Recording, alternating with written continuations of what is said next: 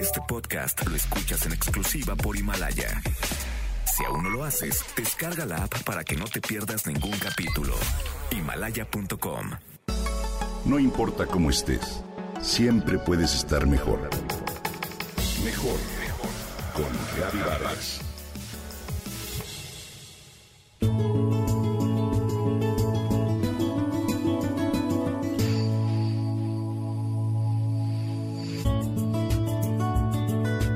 ¿Cuántas rutinas cotidianas han cambiado por la pandemia? Nuestros hábitos se han modificado de manera temporal, las prioridades son otras y lo más importante es, por ahora, quedarnos en casa y proteger nuestra salud. Bueno, pues uno de los gestos habituales que hemos transformado para cuidarnos y cuidar a quienes amamos es el del saludo. Para prevenir el contagio evitamos el contacto físico y por lo tanto se acabaron, por ahora, los saludos con apretones de manos, los besos en la mejilla y los abrazos. Ya vendrán otros tiempos y será muy placentero reencontrarnos con los amigos y abrazarlos. Pero, por ahora, estar lejos es protegernos y proteger a los demás. En estas circunstancias te comparto algunos datos curiosos sobre la historia de nuestra manera de saludar. Es interesante darse cuenta de que el origen de la palabra saludo es el mismo que el de la palabra salud. Viene del latín salutare, que significa desear salud, y este a su vez de salutis, que era la palabra usada tanto para salud como para salvación. En el primer diccionario de la lengua española que se publicó en el siglo XVIII, el verbo saludar se define como hablar a otro cortésmente deseándole salud.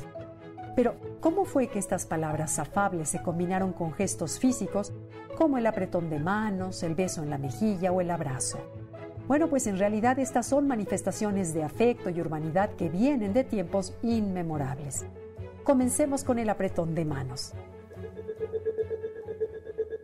Se piensa que su origen se remonta a la antigüedad clásica. En la Grecia antigua, a este saludo se le llamaba dexiosis, término que viene de la palabra dexios, es decir, derecha, en referencia de la mano que se usaba para saludar, más bien que se usa para saludar. En Roma, los negocios se sellaban con un apretón de manos como signo de confianza. En la Edad Media, tender la mano era un gesto de reconciliación y amistad, ya que al ofrecer la palma abierta se demostraba que quien saludaba estaba desarmado y venía en paz. El beso, como señal de cercanía social, también tiene su origen en la Edad Media. En ese tiempo las ceremonias de vasallaje y lealtad se sellaban con un beso que demostraba los lazos de confianza entre el caballero y su nuevo aliado. Por otro lado, el beso en la mano era una manifestación de sumisión y por ello se adoptó como un signo de galantería de los caballeros hacia las damas en el siglo XIX. En ese siglo se establecieron reglas de urbanidad y buenos modales que regulaban todas las formas del saludo de acuerdo a la jerarquía de las personas. Gestos como quitarse el sombrero, agachar la cabeza o rozar los dedos de una dama estaban destinados a situaciones sociales muy específicas. Pero el paso del tiempo relajó esas rígidas costumbres y hoy el beso, el abrazo y el apretón de manos son entrañables manifestaciones de afecto. Por eso nos hacen tanta falta. Pero, ¿qué podemos hacer para suplirlos? Es momento de probar la fuerza de una sonrisa, la calidez de una mirada, la sinceridad de una palabra dicha a distancia. En estos días es el momento de expresarnos, de decir con frecuencia cuánto nos amamos y valoramos. Llama, escribe, envía mensajes a los que están lejos, sonríe y platica con los que están contigo. La sinceridad nos vincula y nos hace saber que esto es pasajero y que un día volveremos a abrazarnos.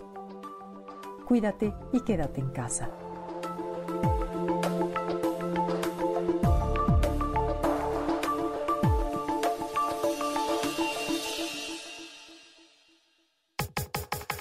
Comenta y comparte a través de Twitter. Gaby-Vargas. Gaby-Vargas. No importa cómo estés, siempre puedes estar mejor. Mejor, mejor. Con Gaby Vargas. Este podcast lo escuchas en exclusiva por Himalaya. Si aún no lo haces, descarga la app para que no te pierdas ningún capítulo. Himalaya.com